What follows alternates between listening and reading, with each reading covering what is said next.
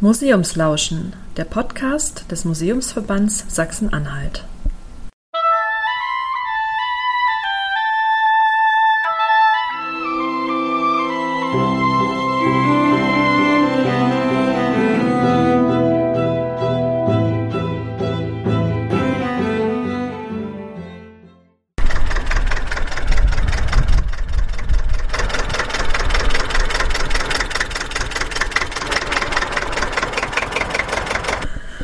Thema Hören im Museum sind wir diesmal zu Gast im Freilichtmuseum Diesdorf.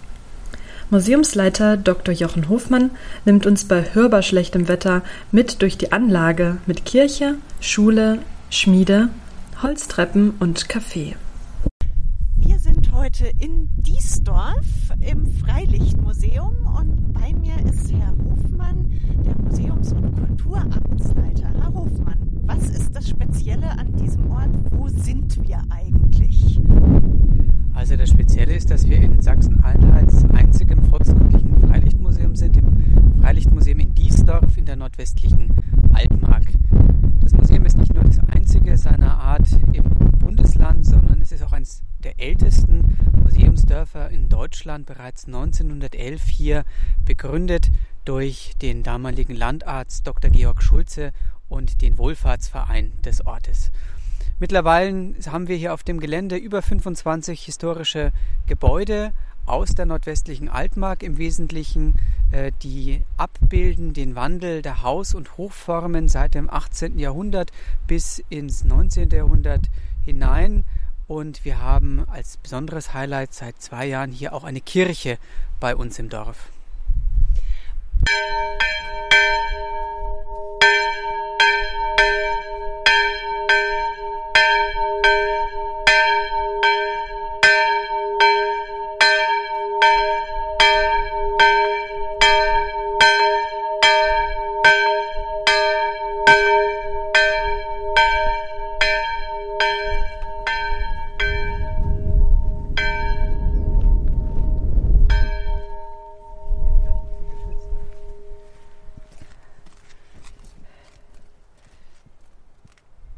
war die Kirchenglocke. Ja, das war die Kirchenglocke und zwar die Glocke der Kirche aus Jasau, zu der es eine ganz besondere Geschichte gibt. Jasau war ein Ort unmittelbar an der Grenze nach Niedersachsen ins Wendland, ähm, der nach 1952 ähm, erst entsiedelt und dann letztendlich geschleift wurde. Also den Ort gibt es heute nicht mehr, es ist eine Wüstung. Aufgrund der hohen Grenznähe äh, sind ja nach 1952 zahlreiche Familien abgesiedelt worden, vertrieben worden, zwangsumgesiedelt worden und innerhalb der, entlang der innerdeutschen Grenze ja auch eine ganze Reihe von Orten ähm, dann eben abgerissen worden und Jasau ist eben einer davon. Die Glocke wurde gerettet, weil sie schon im äh, Krieg ähm, zur Einschmelzung vorbereitet war und nicht mehr an der Kirche hing und dann mehr oder weniger versteckt lag eine ganze Zeit lang. Und sie kam dann an die äh, Kirche des Nachbarortes Kleinschüden. Und diese Kirche haben wir eben hier 2020 ins Museum übernommen mit der Glocke. Sodass wir hier mit der Kirche aus Kleinschüden nicht nur ein sakrales Gebäude aus der Altmark haben, das hier ganz wesentlich ist, äh, um eben auch das kirchliche Leben zu dokumentieren oder die Bedeutung einfach der Religion im Alltagsleben auch der Menschen früher, sondern dass natürlich mit dieser Glocke auch ein Mahnmal der deutschen Teilung ist.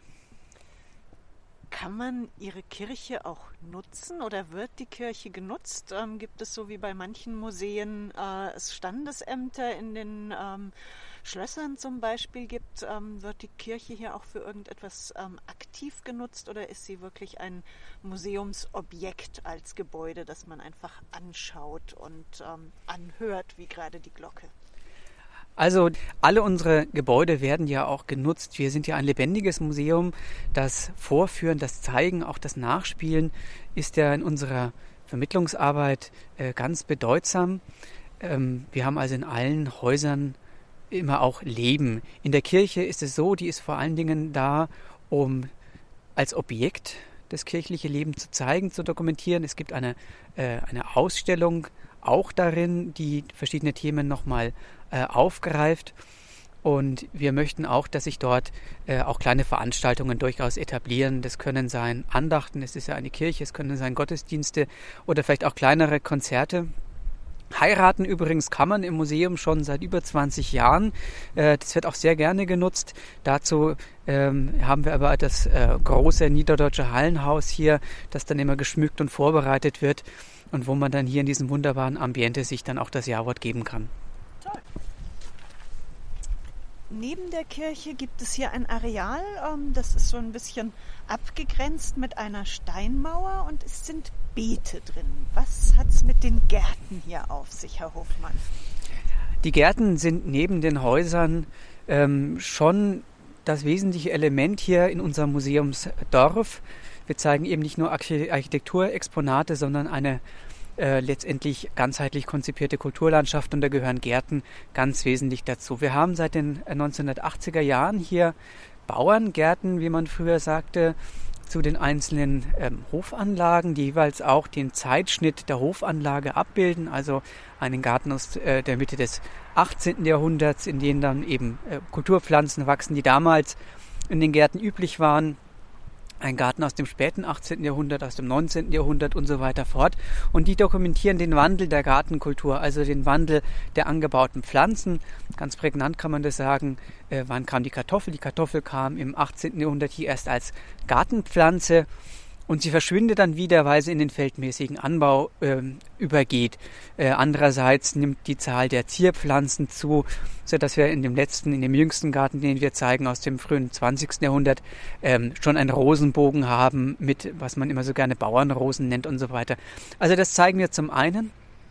Und der Garten, vor dem wir jetzt stehen, ist etwas ähm, anderes noch einmal, der sogenannte neue Pfarrgarten, den wir hier auch vor zwei Jahren haben anlegen lassen. In ihm wachsen neben heimischen Kulturpflanzen ähm, ganz bewusst Pflanzen, die heute noch exotisch sind, aber die sich äh, im Zuge des allgemeinen Klimawandels hier durchaus auch bei uns in der Altmark und darüber hinaus etablieren könnten. Und es nimmt quasi dieses Narrativ auf, dass immer wieder auch neue Kulturpflanzen in die Gärten kamen, sich dann etabliert haben oder eben äh, als Nahrungspflanzen durchgesetzt haben und aus den Gärten wieder verschwanden und dass das eben historisch gesehen ein gar nicht so ungewöhnlicher Prozess ist. Und der Claim, den wir uns so von Kollegen aus Österreich abgeschaut haben für diesen Garten, ist, die Exoten von heute sind die alten Sorten von morgen. Also wir verlängern quasi die Erzählung der Gärten und was wir damit zeigen wollen, hier in die Gegenwart mit dem Ausblick auf die Zukunft. Und im Hintergrund ähm, des Gesprächs haben wir jetzt gerade schon was knattern hören. Was ist denn das, dem wir uns jetzt gerade nähern? Was wir hier hören, ist der unverwechselbare Klang eines Deutz Zweizylinder Dieselmotors. Luftgekühlt selbstverständlich, weil Luft ja nicht gefrieren kann. Und ja, Baujahr 58, zuverlässiges Teil und seit langem mein treuer Begleiter. Und was machen Sie mit diesem wunderbaren grünen Traktor hier im Freilichtmuseum? Die Frage, was ich nicht mache, wäre einfacher zu beantworten. Also praktisch kurz und bündig alle Arbeiten, die hier anliegen. Transportarbeiten, äh, Bodenbearbeitung, Ernte. Ja, suchen sich was aus. Klasse, vielen Dank. Und was ist die Höchstgeschwindigkeit? Aber nicht lachen, maximal 20 km/h, aber wir lassen es mal, weil es ein altes Modell ist. Wir bleiben bei 18 km/h, das reicht. Super, aber für das Gelände natürlich der Traum, oder? Ja, manchmal ein Albtraum. Wenn ich ihn reparieren muss, ist es ein Albtraum, aber ansonsten schon richtig. Aber Sie machen das alles selber hier vor Ort, also reparieren können Sie schon auch. Großteil ja. Super, ja, Na fast dann, alles. Ja. Dann gute Fahrt. Vielen Dank und einen schönen Tag noch.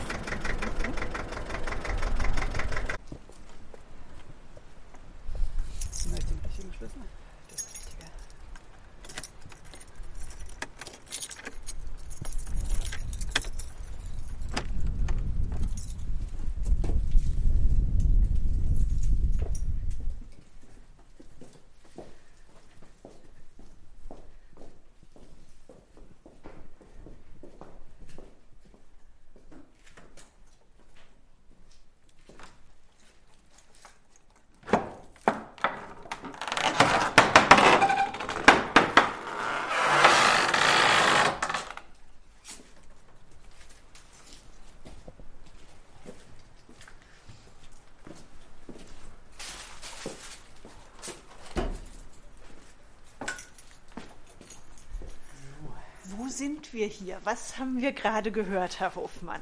Ich habe gerade das Dielentor vom Winkelstädter Hallenhaus geöffnet. Das Niederdeutsche Hallenhaus aus Winkelstedt ist ähm, ja der Ursprung unseres Museums. 1911 ähm, begründet mit dem Plan, der damals sehr innovativ war, nicht nur ein Heimatmuseum anzulegen, das lag ja im Geiste der Zeit damals, Heimatmuseen zu gründen, sondern eben ein Heimatmuseum in Form eines umgesetzten, typischen altmärkischen Bauernhofes. Also die Skansen-Idee, die damals ja erst 20 Jahre ungefähr alt war, wurde hier übernommen bei uns in der Altmark. Die Geschichte dauerte dann etwas, der Krieg kam dazwischen und die Inflation. Und 1932 wurde dann hier im Winkelstädter Hallenhaus das Museum Altmärkischer Bauernhof eingeweiht. Ja, und was man sieht, ist eben ein ähm, großes niederdeutsches Hallenhaus, also äh, mit einer langen Diele, ein Längsdielenhaus zu beiden Seiten, dann die ehemaligen Stallungen, der Herdbereich und dahinter dann das sogenannte Kammerfach als Wohnbereich. Und hier idealtypisch eingerichtet, ein bisschen so, wie man sich das damals eben auch vorgestellt hat, äh, wie man eben gelebt und gewohnt hat im 18. Jahrhundert. Es hat noch keinen Schornstein hier, das Haus, also der Rauch des Feuers äh, unter dem Herdkessel steigt hier noch einfach durch das redgedeckte Dach und durch die Ritzen und so weiter nach außen. Und es ist alles quasi die, die älteste, der älteste Zeitschnitt an Wohn- und Wirtschaftssituation, den wir hier zeigen. Es ist nach wie vor ein bisschen auch unser Postkartenmotiv, dieses Haus. Es ist natürlich schon sehr schön. Es wird genutzt unter anderem für die Hochzeiten, für Veranstaltungen. Ansonsten ist es natürlich einfach ein Museumsobjekt, in dem es viele interessante Dinge zu sehen und zu entdecken gibt. Und es gibt hier auch eine Holztreppe. Darf man die hochgehen? Ja, also diese Holztreppe ist nicht original, das ist ein späterer Einbau, äh, der von der musealen Nutzung damals herrührte, weil dieses Heimatmuseum sollte ja ähm, quasi alles zeigen, was ein Heimatmuseum so zeigt. Und ich habe mir erzählen lassen, ursprünglich dachte man, da oben äh, könnte man noch eine naturkundliche Sammlung einrichten. Ich glaube, dazu kam es da nie, also zumindest haben wir die auch nicht.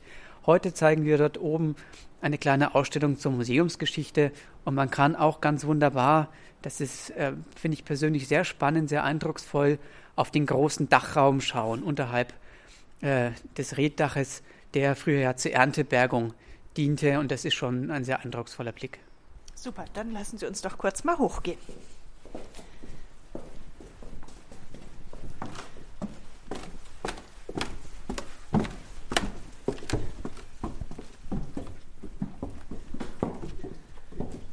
Ähm, wie ist es denn mit dem Holz hier? Müssen Sie das irgendwie pflegen? Müssen Sie das neu ähm, auch mal neu ersetzen, die ein oder anderen Balken?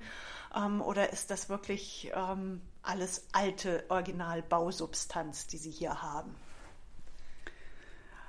Also bei der Umsetzung der Gebäude gilt das, der Grundsatz, möglichst viele originale Bausubstanz äh, zu erhalten. Und dann gilt der zweite Grundsatz, dass wir natürlich sichere Gebäude und dauerhaft, dauerhaft bauen möchten. Das heißt, wir müssen immer wieder ähm, auch Hölzer, die einfach nicht mehr tragfähig sind, die durchgemorscht äh, sind oder die schädlingsbefallen sind, auch ersetzen. Ähm, bei den Bestandsgebäuden, also Gebäuden, die ja schon zu früheren Jahrzehnten umgesetzt worden sind, war das nicht anders.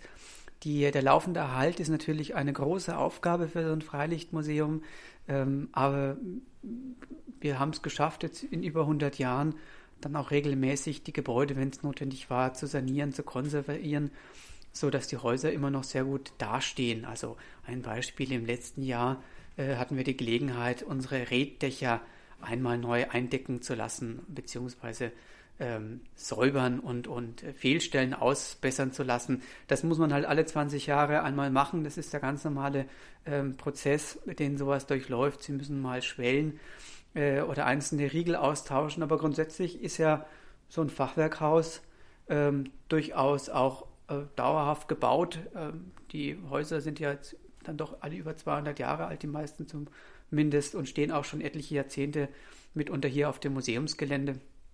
Also das ist schon ganz gut gelungen, hier diese äh, Architekturexponate, die es ja auch sind, ähm, hier ganz gut zu erhalten. Mhm.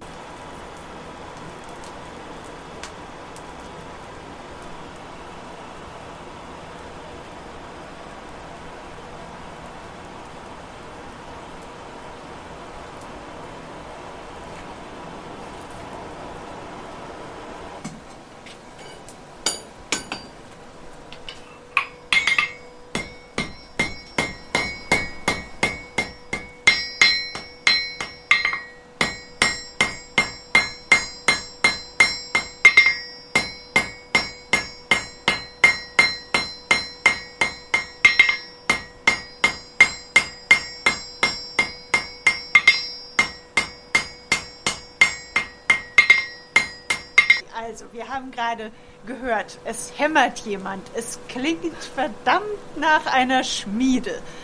Das ist auch so. Das ist auch so.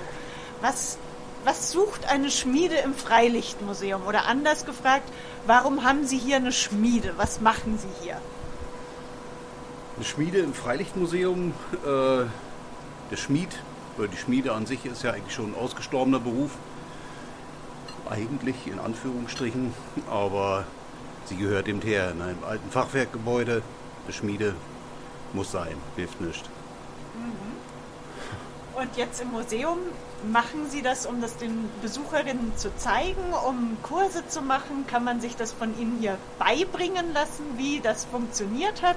Kann man Ihnen bei der Arbeit zugucken? Ja, eigentlich alles. Eigentlich alles. eigentlich alles, ja. Und Klasse. dann wird das, was äh, im Museum gebraucht wird an schmiedeeisernen Sachen, wird hier hergestellt. Und das ist schon zum Teil eine ganze Menge. Ne? Dass es nur Türbeschläge sind oder Hessparken, Schlösser, alles. Also geht nicht, gibt's nicht, kann ich nicht, gibt schon gar nicht. Also wir haben vorhin schon gehört, der Traktor wird vor Ort repariert. In der Schmiede wird das gemacht, was man an Material hier auch braucht und ähm, weiter repariert. Das heißt, Sie arbeiten hier auch tatsächlich rund ums Jahr nicht nur im, sondern auch am Museum. Genau so ist das. Schön, vielen Dank. Ein weiterer Schwerpunkt ist neben den Gärten, den Häusern und der historischen Landwirtschaft auch altes Handwerk bei uns. Also wir haben die Schmiede, wir haben aber auch eine Tischlerwerkstatt, die eingerichtet ist, in der regelmäßig Vorführungen stattfinden. Wir haben eine Schusterwerkstatt ähm, als historische Inszenierung hier eingerichtet und wir haben in der Hopfendarre aus Wollenhagen eine Ausstellung zum Böttcher- und Küferhandwerk. Und die ist ganz besonders bemerkenswert, weil der Altböttcher Meister Heinrich Gades diese Ausstellung nicht nur ganz wesentlich mit konzipiert hat und die Objekte dafür selbst noch meistens hergestellt hat, sind, weil sie Holzobjekte sind, oft auch dann eben Repliken, aber handwerklich wie früher, wie er das noch gelernt hat, ähm, hergestellte Stücke, sondern Herr Gades äh, auch regelmäßig hier ist und die Besucher ähm, durch die Museums, durch die, durch die Ausstellung ähm, führt und äh, ja, da wirklich da für Begeisterung bei den Gästen sorgt. Also altes Handwerk ist äh, noch ganz wesentlich eben bei uns.